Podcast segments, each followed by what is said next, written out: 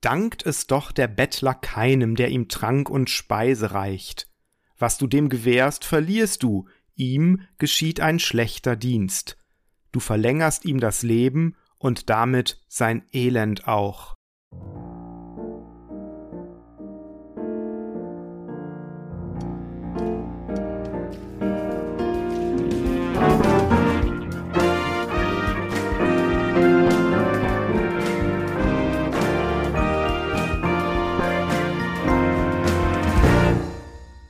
Hier ist Bibel Plus, der Podcast rund um die Heilige Schrift und den christlichen Glauben. Und wir wollen uns heute mit dem Ursprung von Mitgefühl und Nächstenliebe, Wohltätigkeit und sozialem Engagement beschäftigen.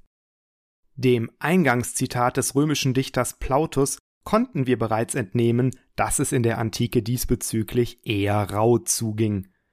Wer einem Armen zu essen gibt, der verlängert nach dieser Vorstellung nur dessen ohnehin nicht lebenswertes Leben. Zwar war es auch bei den Römern durchaus üblich, Geschenke zu verteilen, das geschah aber zumeist, um den Beschenkten günstig zu stimmen, weil man sich von ihm in der Zukunft einen Gefallen erhoffte. Das bedeutet, dass meist gerade solche Menschen Geschenke erhielten, die ohnehin reich und einflussreich waren. Die weitgehend fehlende Wohltätigkeit hatte dabei auch mit der römischen Religion zu tun. Jupiter und seine Götterkollegen gaben den Menschen keine Veranlassung, großzügig oder freigebig zu sein. Man bezahlte in irgendeinem der zahlreichen Tempel dafür, dass ein Priester einem Gott etwas opferte, in der Hoffnung, dass die jeweilige Gottheit dadurch gnädig gestimmt wurde. Irgendwelche Ansprüche an das Verhalten der Menschen stellte dabei keiner. Auch die vorherrschende Philosophie, die Stoa, motivierte niemand zur Großzügigkeit. Stoiker waren davon überzeugt, dass alles Geschehen durch die Vorsehung vorherbestimmt ist. Niemand kann sich gegen sein Schicksal durchsetzen, und wenn er es versuchte, wäre auch das von der Vorsehung umfasst. Sich um Schwache und Arme zu kümmern ergab vor diesem Hintergrund wenig Sinn, sondern wurde mit Verwunderung und zum Teil auch mit Argwohn betrachtet. Zeit und Energie darauf zu verwenden, Menschen zu helfen, die zum römischen Wohlstand oder römischer Stärke nichts beitragen können, war Verschwendung wichtiger Ressourcen. Eine ähnliche Denkweise herrscht auch heute noch dort vor, wo davon ausgegangen wird, dass alles Geschehen vorherbestimmtes Schicksal ist. Im Islam ist von Kismet die Rede, in fernöstlichen Religionen von Karma. Der indische Philosoph Vishal Mangalwadi schreibt in seinem Buch Der Mitte, Viele Hindus verstehen nicht, warum die Armen nicht Opfer ihres eigenen Karmas sein sollten und warum sie Gott am Herzen liegen. Für sie ist es unbegreiflich, warum sich der Westen hier sozial engagiert und für die Armen und Mittellosen in Indien spendet. Dass die Religionen und Weltanschauungen der Antike keine Veranlassung für Großzügigkeit und Erbarmen gaben, schließt natürlich nicht aus, dass es Ausnahmen gab. Selbstverständlich gab es auch in der Antike Menschen, die echte Nächstenliebe und Mitgefühl demonstrierten. Die Gesellschaft als solche aber war keineswegs von Mitgefühl und Erbarmen geprägt. Kindestötungen und Aussetzungen hatten wir uns beim letzten Mal schon angeschaut. Denken wir dann noch an die brutalen Strafen bis hin zur Kreuzigung, an die Behandlung vieler Leibeigener, an die Versklavung von Kriegsgefangenen und politischen Gegnern. Denken wir an die unfassbar blutigen Spektakel in den römischen Arenen, wo man Sklaven, Gefangene, wilde Tiere und Gladiatoren aufeinander losließ. Der Historiker William Lecky, dekoriert mit Abschlüssen aus Oxford und Cambridge, kommt deshalb in seinem Grundlagenwerk Die Geschichte der europäischen Moral zu folgendem Ergebnis. Die aktive Gewohnheit konkreter Nächstenliebe das so auffällige Merkmal in allen christlichen Gesellschaften war in der Antike nahezu unbekannt. Was hatten die Christen dem entgegenzusetzen? Bereits das jüdische Erbe bot Veranlassung dazu, sich um die Armen zu kümmern. So befiehlt Gott im zweiten Buch Mose Wenn du Geld verleihst an einen aus meinem Volk, an einen Armen neben dir, so sollst du an ihm nicht wie ein Wucherer handeln. Ihr sollt keinerlei Zinsen von ihm nehmen. Wenn du den Mantel deines Nächsten zum Pfand nimmst, sollst du ihn wiedergeben, ehe die Sonne untergeht. Die Aufforderung, sich um die Armen und Schwachen zu kümmern, zieht sich durch die gesamte Torah. Ein weiteres Beispiel aus dem fünften Buch Mose. Wenn einer deiner Brüder arm ist in irgendeiner Stadt in deinem Lande, das der Herr dein Gott dir geben wird, so sollst du dein Herz nicht verhärten und deine Hand nicht zuhalten gegenüber deinem armen Bruder, sondern sie ihm auftun und ihm leihen, so viel er Mangel hat. Du sollst ihm geben, ohne dabei missmutig zu werden, denn dafür wird dich der Herr dein Gott segnen in allen deinen Werken und in allem, was du unternimmst. Auch Jesus hat diese Haltung bestätigt. Er forderte seine Jünger auf, gerade denen zu leihen, von denen man nichts zu erwarten hat, und Gutes zu tun, ohne etwas dafür zu erhoffen. Und in Lukas 12 sagt er, Verkauft, was ihr habt und gebt davon den Bedürftigen. Macht euch Geldbeutel, die nicht altern, einen Schatz, der niemals abnimmt, im Himmel, wo sich kein Dieb naht und den keine Motten fressen können. Die Nachfolger Jesu haben sich an diese Maßgabe gehalten. So lesen wir über die erste Gemeinde in Jerusalem in Apostelgeschichte 2. Die an Jesus Gläubigen aber blieben beständig in der Lehre der Apostel und in der Gemeinschaft und im Brotbrechen und im Gebet. Und alle, die gläubig geworden waren, waren beieinander und hatten alle Dinge gemeinsam. Sie verkauften Güter und Habe und teilten sie aus unter alle, je nachdem es einer nötig hatte. In den Briefen des Apostels Paulus geht es mehrfach um Geldsammlungen für bedürftige und verfolgte Christen. In Römer 15 berichtet er, dass griechische Gemeinden für die Armen in Jerusalem gespendet haben. Und im Galaterbrief erklärt er, dass die Leiter der Urgemeinde ihn besonders gebeten hätten, an die Armen zu denken, was er auch eifrig getan habe. In 2. Korinther 8 erklärt Paulus das Prinzip dahinter. Die Gemeinde soll nämlich um Ausgleich bemüht sein. Diejenigen, die Überfluss haben, sind verpflichtet, denjenigen, die Mangel haben, auszuhelfen. Dabei nennt er Jesus als Beispiel. Denn ihr kennt die Gnade unseres Herrn Jesus Christus. Obwohl er reich ist, wurde er doch arm um euretwillen, damit ihr durch seine Armut reich würdet. Es ist bezeichnend, dass ausgerechnet Julian der Abtrünnige, der römische Kaiser, der den christlichen Glauben aufgegeben hat, eingestehen musste, dass die Christen in puncto Nächstenliebe und Mitgefühl neue Maßstäbe setzten. In seinen Briefen, in denen er die Christen abschätzig als Galiläer betitelt, schreibt er Ausgerechnet die nervigen Galiläer kümmern sich um ihre Armen. Und um unsere noch dazu. Es ist eine Schande, dass wir unsere Mittellosen nicht unterstützen. Wie haben die frühen Christen das mit Leben gefüllt?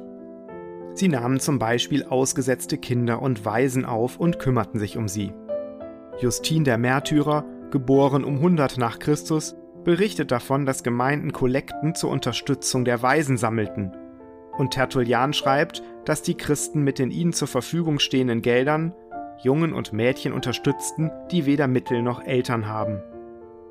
Während dies anfangs noch in den Häusern geschah, erforderte die Vielzahl der Bedürftigen bald die Gründung eigener Prefotrophia.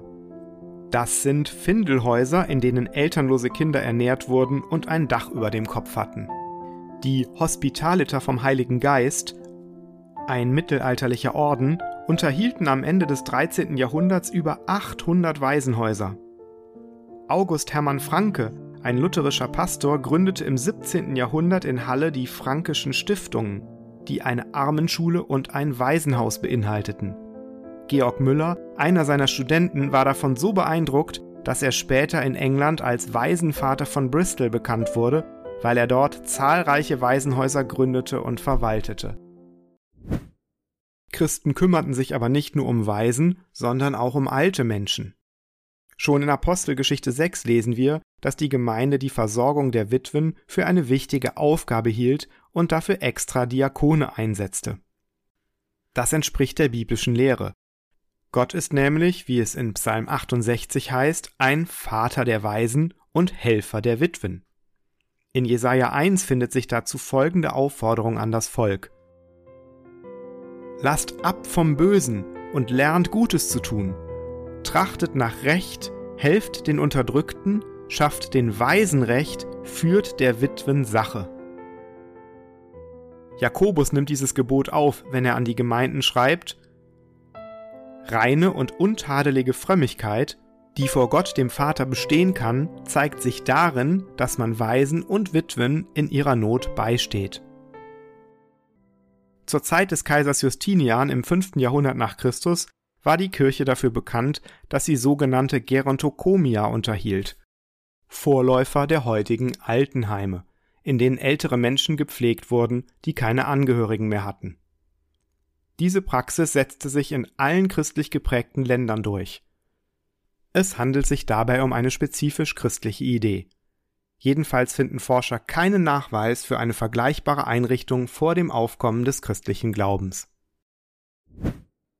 Eine dritte Gruppe, die im Alten Testament oft neben den Witwen und Waisen genannt wird, sind die Fremden. So heißt es etwa in 5. Mose, Wenn du deinen Weinberg abgelesen hast, so sollst du nicht nachlesen. Du sollst es für den Fremden, die Waisen und die Witwe übrig lassen. Und in Maleachi 3 erklärt Gott, dass er sich gegen die wendet, die den Tagelöhnern Gewalt und Unrecht tun, die Witwen, Waisen und Fremde unterdrücken. Die Gemeinde nahm deshalb nach anfänglichen Diskussionen auch Fremde gerne auf. Ein äthiopischer Eunuch und ein römischer Centurio gehörten zu den ersten Nichtjuden, die sich dem Glauben zuwenden. Und der Apostel Paulus unternahm weite Reisen, um Fremden die gute Botschaft von Jesus weiterzugeben und sie aufzufordern, jetzt auch in dessen Liebe zu leben. Im frühen Mittelalter errichteten Christen dann sogenannte Xenodochia, Gasthäuser, die speziell für Fremde und Pilger eingerichtet wurden und später auch für die Behandlung von Kranken verwendet wurden. Der Begriff bezeichnete dann einfach eine Unterkunft, in der Arme und Leidende aufgenommen und versorgt wurden. Träger dieser Anstalten waren zumeist Orden, in denen Mönche und Nonnen durch das Liebesgebot Jesu motiviert wurden, auch den Fremden zu dienen. Nicht nur beim Schutz von Waisen, Witwen und Fremden waren Christen Vorreiter. Auch die moderne Sozialhilfe ist ohne den christlichen Einfluss undenkbar. Der kanadische Professor Kenneth Westhus schreibt in seinem Aufsatz Die römisch-katholische Kirche und das Gemeinwohl Was die Finanzierung und Durchführung wohltätiger Dienste betrifft, waren in der westlichen Welt religiöse Organisationen die größte Quelle. Eine Studie über die amerikanische Sozialhilfepolitik kommt zu dem Ergebnis, die Idee der Sozialhilfe ist tief verwurzelt in der jüdisch-christlichen Tradition. Und Diana Garland schreibt in ihrem Buch Kirchliche soziale Arbeit Nahezu alle modernen sozialen Einrichtungen haben ihren Ursprung in religiösen Organisationen. Von der Urgemeinde die Sozialhilfe im besten Sinne, ganz ohne Zwang und Abgaben, schlicht aus Liebe praktizierte, führt ein direkter Weg zur Heilsarmee, zu den diakonischen Werken, zu Brot für die Welt, zum Malteser Hilfsdienst oder zum Samariterbund. Wer heute an eine Wohltätigkeitsorganisation spendet, kann ziemlich sicher davon ausgehen, dass sie in irgendeiner Form christliche Wurzeln hat. Soweit unser kurzer Überblick darüber, wie die Lehren Jesu der Welt Nächstenliebe und Wohltätigkeit gebracht haben und Gesellschaften über Jahrhunderte in diese Richtung prägten. Carlton Hayes, ehemaliger Präsident der amerikanischen historischen Gesellschaft, der ältesten und weltweit größten Gesellschaft von Historikern, kommt in seinem Buch Das Christentum und die westliche Zivilisation zu folgendem Ergebnis. Ihre Inspiration und das Gefühl der Pflicht dafür, Hungrige zu speisen, Durstigen zu trinken zu geben, auf die Obdachlosen acht zu geben, die Nackten zu kleiden, die Kranken zu versorgen und die Gefangenen zu besuchen, schöpfte die westliche Welt aus den Quellen christlichen Mitgefühls. Dabei wird eine weitere Gruppe von hilfsbedürftigen und lange benachteiligten Menschen angesprochen. Die Kranken. Was hat das Kommen Jesu für sie verändert? Dazu mehr in der kommenden Episode von Bibel Plus.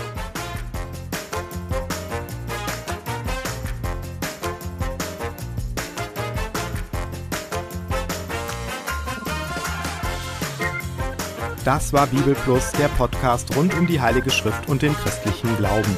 Weitere Informationen und Kontaktmöglichkeiten finden Sie im Internet unter www.bibel.plus.